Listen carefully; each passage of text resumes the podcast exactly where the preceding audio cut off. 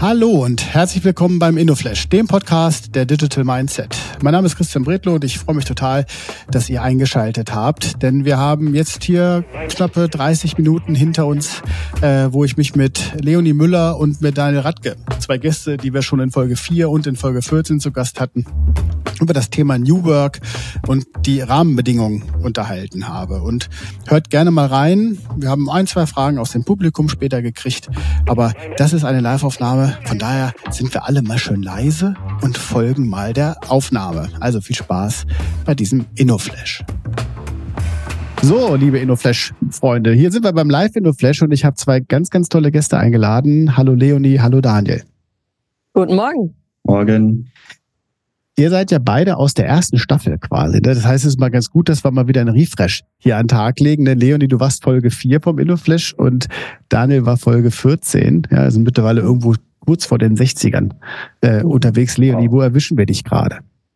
Ihr erwischt mich auf dem sehr romantischen Parkplatz der Messe Stuttgart, direkt neben dem Flughafen. Da ist diese Tourismusmesse, ne? Genau, Camping- und Tourismusmesse CMC, einer der größten der Welt. Und ich bin ein paar Tage hier in meinem New Work Van und treffe ein paar Kunden und Freunde. Da sprechen wir gleich noch ein bisschen drüber. Daniel, du bist fully remote, glaube ich. Ne? Wo, wo erwischen wir dich? Wie immer im Homeoffice, hier neben München, in dem kleinen Dorf. Immer, immer das Gleiche. ne, brauchst keine, brauchst keine Möbel. Ne? Können wir schon mal nee. auflösen, wenn wir nachher ja auch hier den einen oder anderen Gast im Publikum haben. Ähm, ich habe mich dazu entschieden, ein bisschen gewürfelt. Wir fangen einfach mal mit Leonie an. Leonie, wir haben das Thema heute New Work und halt auch Rahmenparameter.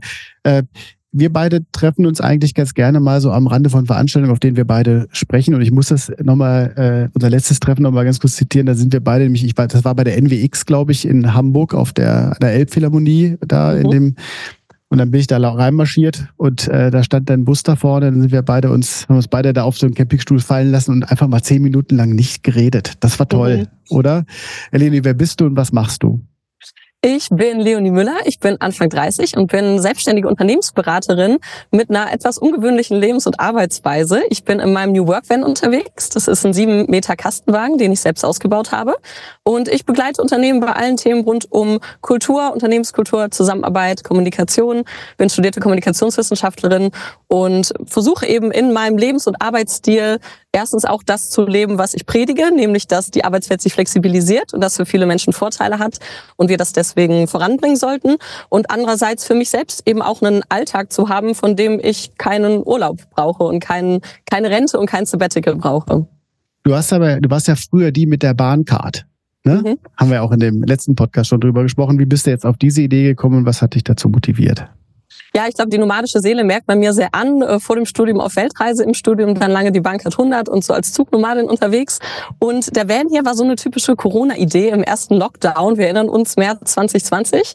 Und ich habe vorher in Australien schon mal ein paar Wochen im Wohnmobil quasi gewohnt, war darin unterwegs und Vanlife ist ja ein großer Trend und ich dachte mir dann so, das lässt sich doch auch noch anders machen. Also ich war total neugierig darauf, auszufinden, ob auch im langweiligen Deutschland mit dem dunklen, kalten Wintern, ob da Vanlife auch Spaß macht und andererseits eben diese Idee, das mit dem Business zu verbringen, zu verbinden. Das heißt, ich fahre nicht nur zu Kunden, sondern ich arbeite auch mit Kunden hier drin. Ich habe hier Whiteboards, ich habe meine New Work Bibliothek, man sieht sie im Hintergrund. Ähm, ich habe das hier alles so gebaut. Ich habe hier meinen Stehschreibtisch, das äh, Bett lässt sich hochklappen. Das heißt, ich kann hier Einzelworkshops, äh, Einzelcoachings im Van machen und Workshops eben auch am Van. Das ist ein Transporter mit Dachterrasse drauf. Man kann überall Flipcharts und Post-its dran pinnen. Und so bin ich eben dazu gekommen, diese beiden Welten Vanlife und Business zu verbinden. Aber wie sieht dann so ein Arbeitsalltag aus? Also planst du deine Route wie so eine wie so eine Konzerttour durch Deutschland und sagst dann so den Unternehmen hier, ich bin in Town oder richtest du dich da auch nach den Kundenwünschen? So 50-50, genau. Es gibt immer ein paar Termine, die feststehen. Ich arbeite ungefähr so 50-50 digital und analog mit meinen Kunden. Gerade so für Workshops und die Arbeit mit den Menschen konkret an Themen ist es mir wichtig, nach Möglichkeit vor Ort zu sein. Und dann habe ich eben berufliche und private Termine, die so meinen mein Fahrplan, meinen Tourenplan entstehen lassen. Und dann poste ich zum Beispiel auch auf LinkedIn und Instagram regelmäßig meine Route, was dazu führt, dass dann noch einige Unternehmen und Privatpersonen mir eben schreiben, wenn ich bei denen äh, durch die Gegend komme, dass ich mal vorbeischaue, mal ins Gespräch kommt. Viele wollen sich sich gerne den Van anschauen und auch über das ein oder andere, andere berufliche, inhaltliche Thema dann reden. Aber ist das nicht für, für, für, den, für das klassische Unternehmen so dieses, genau dieses, was New Work ja vielleicht gar nicht sein muss, nur dieses Van Life, mhm. dieses besondere Leben, sondern wir, wenn wir über New Work sprechen, sprechen wir eigentlich ja über Fakten, ne? Und jetzt nicht nur mhm. über ein Lebensgefühl. Äh, wie, wie, wie, wie vermittelst du das? Das ist das typische, die typische Herausforderung der äh, Kulturberatung. Ich kann nicht einfach eine Excel-Tapete aufmachen und sagen, dass ihr so und so mit euren Mitarbeitenden umgeht und die die und die Möglichkeiten nicht haben und die und die Kultur bei euch nicht gelebt wird. Das kostet euch so und so viel 100.000 Euro im Jahr aber ich kann äh, durch meinen eigenen Lebensstil und durch Statistiken und auch was Unternehmen inzwischen zunehmend selbst berichten, die merken ja auch spätestens seit Corona, wenn die Arbeitskultur dort nicht angepasst ist auf die Menschen, die die bekommen wollen, ob als Azubis oder als neuen Vorstand und alles dazwischen, das braucht eben verschiedene, verschiedene Modi. Und das ist das, wo ich immer wieder die Rückmeldung kriege, dass die Arbeit, die ich mache, auch sehr authentisch ist, weil ich das eben selbst auch so lebe. Und ich bin natürlich mit dem Vanlife und dem vielen, an vielen Orten jede Woche sein, jede Woche ist anders, bin ich natürlich am einen Ende des Spektrums. Und andererseits, und das betone ich auch immer wieder, gibt es eben auch, wie wir es von Daniel zum Beispiel gerade gehört haben, viele Menschen, für die die flexible Arbeitswelt, gerade mit dem ganzen Digitalen, eben super hilfreich ist, weil sie dann nicht unterwegs sein müssen. Also weil sie nicht dann zehn Kunden an drei Orten pro Woche besuchen müssen und die Zeit eben nicht zu Hause bei der Familie sind. Und das finde ich ist das Wunder der digitalen Arbeitswelt und äh, des ganzen New Work-Themas, dass wir uns damit beschäftigen dürfen. Was sind meine Bedürfnisse und dass die Technik uns eben auch Möglichkeiten gibt, ein möglichst individuelles Arbeitsbild zu erstellen wenn man dir bei Instagram folgt, und das taten ja, als wir auf der NWX uns getroffen haben, gefühlt jedes, jede zweite Person, die da vorbeigelaufen ist, hat ja gesagt, sie kennt dich aus Instagram. So fühlt sich scheinbar ein Influencer live an, habe ich nicht, ne? Kann ich mich, mir, mir sagt, mir sagt das keiner nach. Ähm, das ist ja alles doch aber auch immer mit Spaß und Idylle verbunden. Ist das wirklich so? Ich meine, du fährst ja wirklich mit einem Wagen durch die Gegend, musst dir ja WLAN suchen. Also es ist ja nicht, ich glaube nicht, dass Deutschland die perfekte Infrastruktur dafür zur Verfügung gestellt wird. Genau das, was du da machst so ist es. Da äh, müssen wir, glaube ich, nicht drüber diskutieren, wie die Politik schon seit Jahrzehnten das nicht gut schafft, gerade mit dem Internet in Deutschland. Ähm, genau, ich bin sehr froh, also ich berichte auf Instagram eben eigentlich fast täglich, auch mit Stories und Reels zum Beispiel, so aus dem Vanlife-Alltag und aus dem Business-Vanlife-Alltag und bin aber keine Influencerin. Ich mache keine Werbung für Produkte. Ich verdiene meine Arbeit mit meiner selbstständigen Unternehmensberatung und den Workshops, Coachings, Keynotes, die ich mache und habe gleichzeitig dadurch aber eben die Möglichkeit, online auch ein sehr authentisches Bild des Lebensziels zu vermitteln und eben darüber zu berichten, wie anstrengend es auch mal ist, wie Sachen kaputt gehen und wie letztendlich Selbstständigkeit und Vanlife sehr ähnlich sind. Man muss viele Beine gleichzeitig in der Luft halten, man muss viele Kompetenzen haben, ständig was Neues dazulernen, ähm, ob es dann ist, Sachen hier im Van zu reparieren oder auch den ganzen Ausbau zu machen etc. Und äh, das ja ist für mich relativ entspannt, sage ich mal, dass ich eben äh, nicht diesen äh, dieses klassische Influencer-Ding machen muss und auch machen möchte. Und andererseits geht es mir eben auch darum, Menschen zu zeigen, dass so ein Lebensstil auch mit einem normalen Job verbindbar ist. Dass ja. eben, weil ganz viele auch digitale Nomaden, die ja so vor den Vanlife-Influencern kamen, die haben ihr Geld damit verdient, anderen zu erklären, wie sie diesen Lebensstil haben können. Aber das ist ja kein, kein Modell, was, was den Kreislauf durchsteht.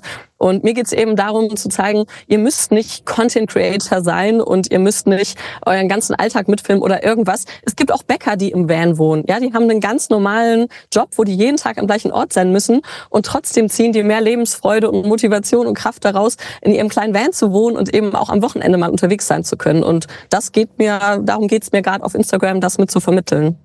Bevor wir zu den äh, unternehmerischen Fragen kommen, die ich dir noch da im Gepäck habe, wollte ich jetzt nochmal, weil du den Arbeitsort eben angesprochen hast, und wir reden ja auch gleich mit Daniel äh, darüber, über. Arbeitsorte. Ähm, wie wichtig, glaubst du, ist der Arbeitsort, also das, der physische mhm. Ort? Ich meine, du lebst es ja vor, dass dein, dein Ort durch die Gegend fährt, also dein mhm. Büro. Ne? Also wie glaubst du, wie wichtig ist das zurzeit und auch in Zukunft? Und jetzt kommt nämlich die Frage aus meinem Arbeitsalltag, wenn ich meine Kunden angucke, ähm, immer mehr wieder der Wunsch danach oder nicht der Befehl in Teilen entsteht, alle wieder zurück in den Club. Ne? So, mhm. also teilweise, ich habe einen Kunden, davon gehen es wieder auf fast vier Pflichttage äh, zurück. Mhm. Ähm, da steht, wie, wie, wie, wie kommunizierst du das? Ich meine, du bist, das, du bist, mhm. das, du lebst das Gegenteil vor, aber bist bei Unternehmen, die ja genau über diese Fragen auch im Kontext New Work nachdenken. Mhm. Was ich auf jeden Fall bei allen Unternehmen immer wieder predige, ist, es kommt nicht pauschal darauf an, wie viele Tage Homeoffice und Office es jetzt gibt. Es kommt darauf an, dass ihr mit den Mitarbeitenden zusammen erarbeitet, wie arbeiten wir eigentlich? Weil auch ich als Beraterin, wir kennen das im Unternehmen, man wird oft gefragt, wie machen denn die anderen Unternehmen das? Nach dem Motto, wenn die das so machen und das bei denen gut funktioniert, dann machen wir das bei uns einfach auch so. Funktioniert natürlich nicht so, weil Menschen und Unternehmen unterschiedlich sind. Und das ist ja das Schöne, dass wir uns, dass wir die Chance haben, uns zu fragen, wie arbeiten wir denn eigentlich und was ergibt denn Sinn? Was ergibt für uns hier als Team und als Organisation Sinn? Und dann meistens ist die Antwort eben nicht pauschal zu sagen, so und so viel Homeoffice-Tage, sondern auch den Mitarbeitern mehr Verantwortung dafür zu geben. Und der, wie wichtig der Arbeitsraum ist, da, da kann man gar nicht genug schreien, weil Raum ist alles, nicht nur Arbeitsraum. Ähm, ich bin ja gerade auf, auf der Messe. Ich habe großen, großen Respekt vor den Menschen, die hier zehn Tage lang in den Messehallen mit wenig Tageslicht, sehr grellem Scheinwerferlicht und sehr trockener Luft und großer Lautstärke hier zehn Tage lang arbeiten und Verkaufsgespräche führen etc. Und wir glauben ganz oft, dass diese Digitalisierung mit Remote Work dazu führt, dass es egal ist, wo ich arbeite, weil ich ja an so vielen Orten arbeiten kann. Aber es ist eben nicht egal, weil ob es uns gefällt oder nicht, wir sind ein Mensch mit Körper und Seele und der Raum, in dem wir sind, der wirkt auf uns mit all seinen Faktoren. Und das führt eben dazu, dass wir uns noch genauer damit beschäftigen sollten, meiner ja. Meinung nach, wo wir arbeiten und nicht zu sagen, ja, ist mir egal oder eben, es macht ja keinen Unterschied, ob meine Leute zu Hause sind oder im Büro, also hole ich sie pauschal alle zurück ins Büro. Jetzt bist du ja auch Unternehmerin. So, und ähm, ich glaube, das ist jetzt nochmal eine spannende Frage dazu, weil das, wenn, wenn wir uns gleich mit Daniel beschäftigen, werden wir ja relativ viel über Rahmenparameter sprechen. Mhm. Äh, ich hatte neulich, äh, habe neulich jemanden kennengelernt, der hat seine, der hat seinen Wohnsitz hier aufgelöst, ist nach Portugal gegangen und arbeitet von dort, von dort aus, hat aber zunehmend wieder Flüge nach Deutschland zurück, weil er hier vor Ort Tätigkeit erledigen muss. Wie machst du das als Unternehmerin, die ja dann da unterwegs ist? Du hast ja irgendwo dein, dein Bürositz vermutlich, wo dein Postfach ist, so, und mhm äh, Behördenkommunikation, was weiß ich. Also für alle Nomaden, die mal Nomaden oder Vanlife jetzt vorhaben, Leonie, wie ist das so, wenn man dann nebenbei noch ein Unternehmen ist? Das geht relativ gut inzwischen. Als ich zum Beispiel mit der Bank gemacht habe, war das also nicht ganz so einfach. Ähm, für mich ist es tatsächlich so, ich bin, habe eine normale Meldeadresse in Deutschland. Ich bin hier normal äh, normaler Bürger, zahlt Steuern, bin hier versichert etc. Inzwischen bekomme ich tatsächlich von eigentlich allen relevanten Stellen, also Finanzamt und Krankenkassen etc., die Post auch digital zugestellt, also über ein Portal oder per Mail. Das war vor einigen Jahren noch nicht so. Und für die wenigen, wenigen Sachen, die ich analog noch bekomme, Knöllchen zum Beispiel oder äh, Blitzerfotos, die Gott sei Dank nicht so häufig vorkommen, dafür habe ich eine App auf dem Handy, wo ich von meiner Meldeadresse, da gibt es Unternehmen, wo man per Deutsche Post Nachsendeauftrag einen Auftrag hinrichtet und dann kriegt man in der App, die gibt es auch schon 10, 15 Jahre, verschiedene Anbieter, kriegt man man dann eben an, tagesaktuell quasi angezeigt, was denen für einen zugestellt worden ist. Und das geht tatsächlich ziemlich gut. Also da muss ich sagen, hat sich einiges entwickelt. Ja, sehr, sehr, sehr, sehr spannend. Ne? Wie gesagt, für mich mit den Kindern und so, ich glaube, das sind eine ganze Menge Ausreden, die ich jetzt raushaue, gar nicht so möglich. Ich wär, mein Arbeitsstil wäre, glaube ich, auch ein bisschen anders. Was glaubst du, wie lange wirst du das so weitermachen? Das kann, ist das jetzt dein Lebensentwurf oder ist das etwas, wo du sagst, in ein, zwei Jahren kommt der nächste Entwurf und du fährst mit dem Schiff? ja, so ein Hausboot habe ich schon mal gedacht, aber ich glaube, das wäre mehr sowas für die Rente oder so, weil man damit ja nicht, nicht so mobil ist. So ein durchgehendes äh, Wasserstreckennetz haben wir in Deutschland nicht. Mm, ich werde das sehr oft gefragt, auch bezogen auf, aufs Vanlife nach dem Motto hier so 8,5 Quadratmeter und so, wie lange willst du das denn machen? Und für mich ist das wirklich komplett normal. Also für mich ist es kein Experiment, für mich ist es nicht mal schauen, wie lange ich das aushalte, sondern für mich ist das genauso wie für euch alle anderen, die ja in Wohnungen und Häusern wohnt und auf eure eigene Art arbeitet, ist das für mich ja komplett normal. Und ich plane und hoffe, das noch viele Jahre lang zu machen, solange äh, der Van fährt. Der ist Baujahr 15, der hat hoffentlich noch äh, gute Jahre vor sich. Und solange mir das hier Freude macht und das gesundheitlich und finanziell und wirtschaftlich, wir wissen, wie kurzlebig die Welt gerade ist, alles funktioniert. Für mich ist das hier wirklich Open End und ist ganz normaler Alltag, auch wenn ich immer wieder in vielen kleinen Momenten mich sehr, sehr freue, dass ich das hier machen darf. Wir verlinken deine Instagram-Seite, glaube ich, hier auch in den Show Notes drin. Einfach folgt Leonie. Äh, das ist ein sehr, sehr spannender Lebensentwurf. Leonie, ich gebe die Frage einfach mal weiter an Daniel. Daniel, wäre das für dich ein Lebensentwurf? Ähm, ich, du hast gerade die Ausrede mit den Kindern gebracht, die habe ich auch. Also ähm, ich bin recht gefestigt hier in Niederrot. Ich habe auch drei Kids. Ähm, und äh, bin auch so oft im Homeoffice, habe ich ja vorhin schon kurz gesagt. Auch irgendwie bisschen auch aus dem Grund. Ähm, es ist echt schön, einfach die Kids aufwachsen zu sehen. Ähm, ist mir auch ziemlich wichtig mittlerweile, äh, einfach kurz mal zwischen den Calls rauszugehen und den Ludwig irgendwie hochzuschmeißen oder so. Also Ähm, ich glaube, ich könnte es nicht machen, aber oh, ich bin recht glücklich auch so, wie es ähm, wie es jetzt läuft. Ich hoffe, dafür kriegen wir keinen Ärger, wenn du, weil ich glaube, Michael Jackson hat bei Kinder aus dem Fenster gehalten. Wenn du Ludwig hochwirfst, dann nicht, dass wir da dann, dass wir da Ärger kriegen. Also Daniel, be be bevor wir, bevor wir loslegen, in, dein, in dem Thema einzusteigen, ähm, jetzt haben wir eben schon äh, ein bisschen Leonis Geschichte gehört. Ich habe dich damals kennengelernt im Kontext äh, von, äh, von Quantencomputing und jetzt reden wir hier über New Work und Co. Daniel, wer bist denn du eigentlich und was machst du? Hm, genau. Ähm, also kurz zu mir nochmal, 26 junge Unternehmer. Ich habe jetzt schon, ähm, bin jetzt schon eigentlich bei dem zweiten Startup. Ähm, das vorige, von dem du gerade gesprochen hast, Quantencomputing, die Aquarius, ähm, waren existiert noch, ist eine LMU-Ausgründung. Die Idee war sozusagen, eine Quantencomputing-Plattform zu bauen, um schwere Optimierungsprobleme zu lösen. Also super Deep Tech. Ähm, war auch interessant für die Zeit, bin jetzt aber umgeswitcht sozusagen auf ähm, Roam, auf das B einfach ein B2B SaaS, was du baust etwas, ähm, MVP innerhalb von zwei Monaten und gehst im Prinzip direkt äh, in Sales, was mir persönlich viel mehr Spaß macht.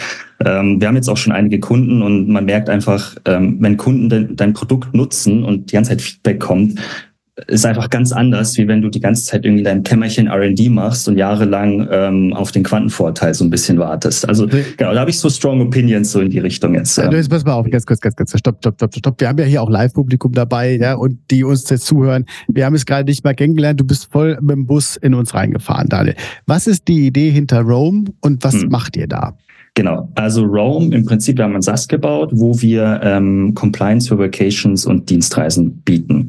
Ähm, konkret heißt es, Beispiel, ähm, Mitarbeiter kommt zu seinem Geschäftsführer und sagt, hier, ich möchte irgendwie von Spanien äh, für die nächsten drei, vier Monate arbeiten. Ich habe da vielleicht äh, Extended Family sozusagen und ich, ich möchte jetzt mal besuchen. Ähm, da sagt der Geschäftsführer erstmal einfach klar nein. Ähm, wir haben einen Haufen Risiken, einen Haufen Sachen, die er irgendwie nicht, in, also nicht durchblickt. Betriebsstättenrisiko, wie sieht's mit der Sozialversicherung aus, Arbeitsrecht, ähm, Immigration, also gut, in der EU jetzt vielleicht weniger, aber auch trotzdem ein Thema.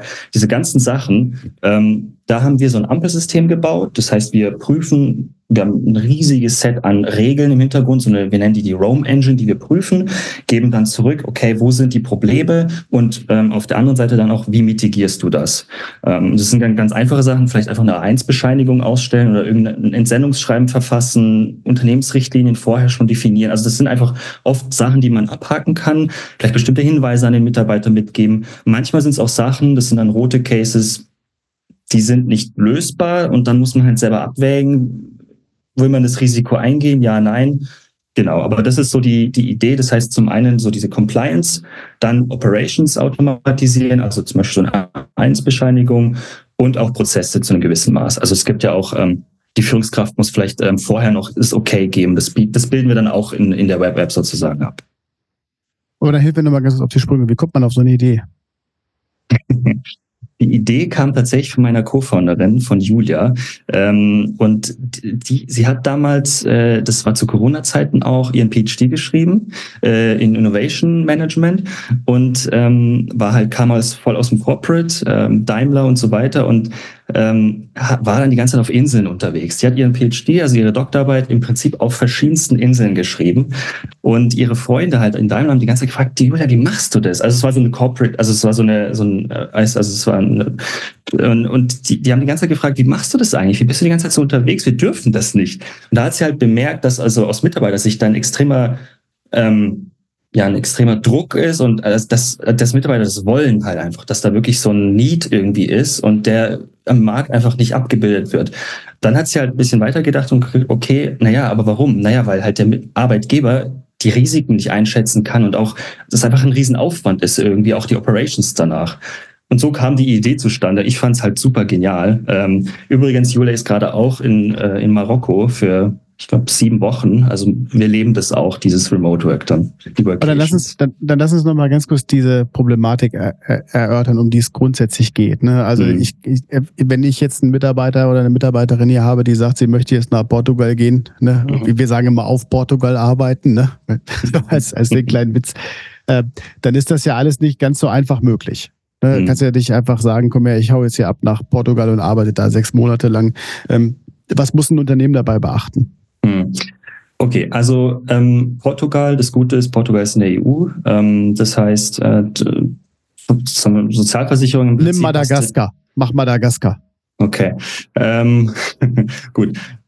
Da gibt's schon ein paar mehr Themen. Also ähm, äh, ich, ich sag's mal so, also ähm, es kommt jetzt drauf an. Es sind viele Variablen. Ähm, du meinst jetzt gerade, wie viel? Drei Monate, oder? Oder was? Ja, als nur als Beispiel. Ja. Also das ist jetzt. Ähm, wir würden dann ähm, so Sachen prüfen, wie hat die Person dort Familie, hat die dann Bankkonto? Also jetzt, ich fange mal mit den Steuersachen zum Beispiel an.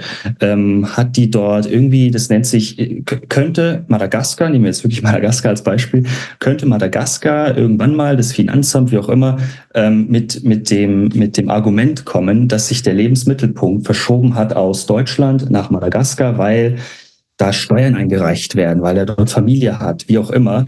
Und jetzt drei Monate, auch wenn man, ich weiß, bei vielen ist so diese 180-Tage-Grenze im Kopf, ähm, solche Geschichten, wenn man ähm, äh, das, wenn man dort halt dann den Lebensmittelpunkt hat, dann fliegt es ein bisschen aus dem Fenster. Das heißt, das wäre so das eine Thema, was wir dann prüfen würden. Ich muss sagen, das Portugal-Beispiel hat mir ein bisschen besser gefallen. Dann mach das Portugal. Sagen mach, können, das. Mach Portugal. Was du zu tun Sorry. hast. Mach Portugal. Sorry. Da fehlt, da im Prinzip ist das die Eins-Bescheinigung. Auch nochmal die gleiche Prüfung, die ja dann wahrscheinlich aber durchgeht und grün ist. Also auch natürlich Familie und so weiter, klar. Ähm, und dann war es das eigentlich auch schon. Du hast noch ein paar Hinweise, die du mitschickst, dass man zum Beispiel irgendwie in Portugal äh, unter Umständen keine Sales-Verträge schließen soll oder keine Arbeitsverträge schließen soll. Das ist das, was du dem halt dann irgendwie noch einfach mitgibst und der Mitarbeiter sagt, ja, habe ich gelesen, Haken hinter. Und dann kann es erstmal losgehen am Ende des Tages. A1 ist halt wichtig. Aber, ja, es gibt Länder, wo es dann schwieriger wird. Äh, Madagaskar müsste ich jetzt nachdenken. Wir müssen noch ein bisschen gucken. Nein, das war, ich bin da schlecht vorbereitet. Die, ähm, was ich halt, was ich total spannend finde, ich meine, du teilst mir ja ab und zu mal mit, wieder Neukunde gewonnen, Neukunde gewonnen. Das ist doch etwas, wo die, wo eigentlich jedes Unternehmen das halt auf Menschen setzt, die halt auch genau diese Arbeitsfreiheit suchen. Die melden sich bei euch dann an und können das für ihre Mitarbeitenden verwalten, weil sonst ist doch die Tätigkeit eher ausgelagert, auch teilweise auf die Mitarbeitenden selber. Ne? Also kümmern sie, dann kümmert dich darum und Betriebsstätten und was es da alles so gibt. Ja, ich, also ähm, Weiß ich nicht tatsächlich. Also ich hatte, ähm, ich bei der Aquarius vorher, da hatte ich den Case zum Beispiel, da, da gab es Rome noch nicht, so in der Form.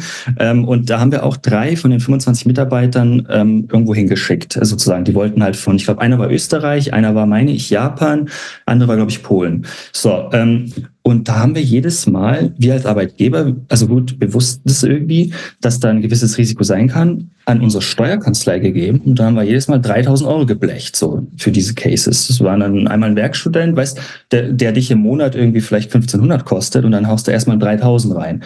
Nur damit er die Möglichkeit hat, in Polen für zwei Monate zu arbeiten. Also, äh, zumindest aus der Sicht, ähm, also war es schon noch, immer noch auf der Arbeitgeberseite.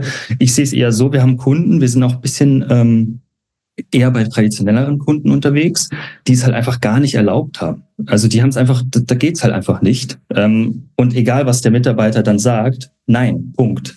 Ähm, und auch jetzt, äh, wo sie unser Tool nutzen, sind die Richtlinien sehr strikt. Also es gibt dann irgendwie so 15 Tage, die sind einzuhalten, maximal eine Woche am Stück, solche Sachen, was ich voll okay finde. Das ist zumindest besser wie gar nichts. Und man kommt schon mal rein und, und bietet das und man, man merkt auch, dass es halt einen riesen Impact hat.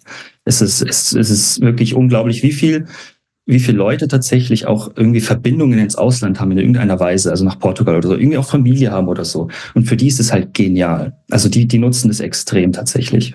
Und das ist wirklich einfach, äh, sich ein, ein, anmelden, durchklickern, Mitarbeitende verwalten und dann habt ihr das. Genau. Wir hatten das auf der, wir waren ja auf der Inspirationsreise bei dir in, in, in München vor, vor glaube ich, vor sechs Monaten äh, äh unterwegs. Da hast du ja im Prinzip auf die Frage aus dem Publikum gefragt, äh, äh, gesagt, also die Frage war, äh, und wie könnt ihr all diese Verfahren anstöpseln? Da hast du ja im Prinzip deine agile Entwicklungsdenke dann kundgetan. Ne? Also für euch ist das ja dann der Fall, um daraus einen Standard zu bauen. Wie arbeitet ihr bei Rome? Hm, genau, ja, absolut. Also mittlerweile ist es so, ähm, wir kriegen Einzelcases rein. Ähm, also es gibt immer mal wieder Einzelcases und erweitern damit aber eigentlich nur unsere Roam Engine, die halt dann ähm, versuchen, das herunterzubrechen auf einen generellen, also eine generelle Regel sozusagen, die auch ein bisschen allgemeiner gilt. Ähm, und lernen somit also die ganze Zeit immer mit. Es ist keine KI in dem Sinne, aber es ist halt, also es ist wirklich auch interessant, so in heutiger Zeit, weil jetzt überall KI, KI, ja. GPT. Ähm, wir sind da sehr oldschool klassisch unterwegs. Es ist eigentlich if-else, einfach eine riesige Repository an Regeln, aber es funktioniert halt verdammt gut. Ähm, genau, also das ist so ein selbstlernendes System so ein bisschen. Dann lass uns auch bei dir nochmal ganz kurz gucken. Wo siehst du denn, wo siehst du da deine Zukunft und wo siehst du die Zukunft des Unternehmens? Hm. Also erstmal, was ich dieses Jahr tatsächlich auch mit der Family geplant habe, wir, haben, wir wollen mindestens eine Vacation machen, gucken gerade auf Schweiz oder Madeira.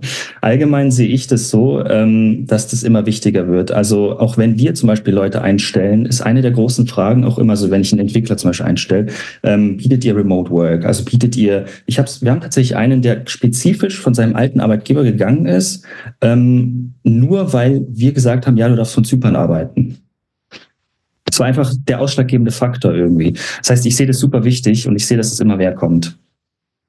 Ja, dann würde ich sagen, dann holen wir uns mal Leonie nochmal hier zurück auf die Bühne und ich frage mal jetzt ganz kurz nämlich in, den, in das Publikum rein. Wenn ihr eine Frage habt, hebt mal ganz kurz eure Hand und dann nehmen wir euch nämlich jetzt dann auch auf und ich hole euch damit auf die Bühne. Okay, wir haben eine Frage hier aus dem Publikum noch mit dazu bekommen. Leonie, ich fange bei dir an. Jürgen von ProOffice aus Hannover fragt, wann euch die, wann ist dir die Idee dazu gekommen, so zu arbeiten und was war der Auslöser? Mhm. Ja, ich glaube, die Unterscheidung in Auslöser und Ursache ist da sehr sinnvoll. Konkrete Auslöser war bei mir der erste Corona-Lockdown, wo ich dann wieder äh, zwangsmäßig sesshafter war, als ich die letzten Jahre war und mir dann äh, dachte so, ja, das, das wäre doch was, mit so einem mit so einem Business-Van unterwegs zu sein und ein Zuhause zu haben, was ich mal dabei habe und gleichzeitig auch eben ein Büro und Workshop-Office-Space dabei zu haben. Und die Ursache ist bei mir auf jeden Fall länger in der Vergangenheit äh, verwurzelt. Also meine Mutter ist mit mir immer sehr viel gereist, hat mir beigebracht, ob jetzt auf einer Wanderreise oder einer Fahrradtour, dass einfach, dass man einfach mal drauf losgeht. Wir gucken mal, wie weit wir kommen. Wir finden schon irgendein Gasthaus, in dem wir übernachten können. Also das, was für mich im Vanlife jetzt sehr normal ist, dass ich zum Beispiel heute noch nicht weiß, wo ich später übernachte, das hat sie sehr normal für mich gemacht in der Kindheit. Und eine weitere, auch berufliche Ursache war auf jeden Fall, dass ich in der Zeit, in der ich angestellt gearbeitet habe, gemerkt habe, dass das für mich einfach zu wenig äh, Flexibilität ist und zu wenig Handlungsspielraum. Und dass die Selbstständigkeit, solange sie äh, weiterhin funktioniert, für mich auf jeden Fall der präferierte Modus ist. Das war so der, der lange, die lange Ursache, die lange zurückliegende Ursache. Ja. Daniel, bei dir lese ich das, glaube ich, einfach auch aufgrund deiner, wie du, so wie du groß geworden bist, ne? So. Ähm, Im Prinzip, na gut, ich muss ein bisschen ähm, trennen jetzt. Also das Remote Work-Thema im tatsächlich fangen wir jetzt erst an, die Workations zu machen, weil wir jetzt kleine Kids hatten und das irgendwie nicht hingekriegt haben. Irgendwie, also das, wir haben es einmal probiert, nach Berlin zu fahren und ähm, das hat nicht so gut geklappt mit dem Georg dann.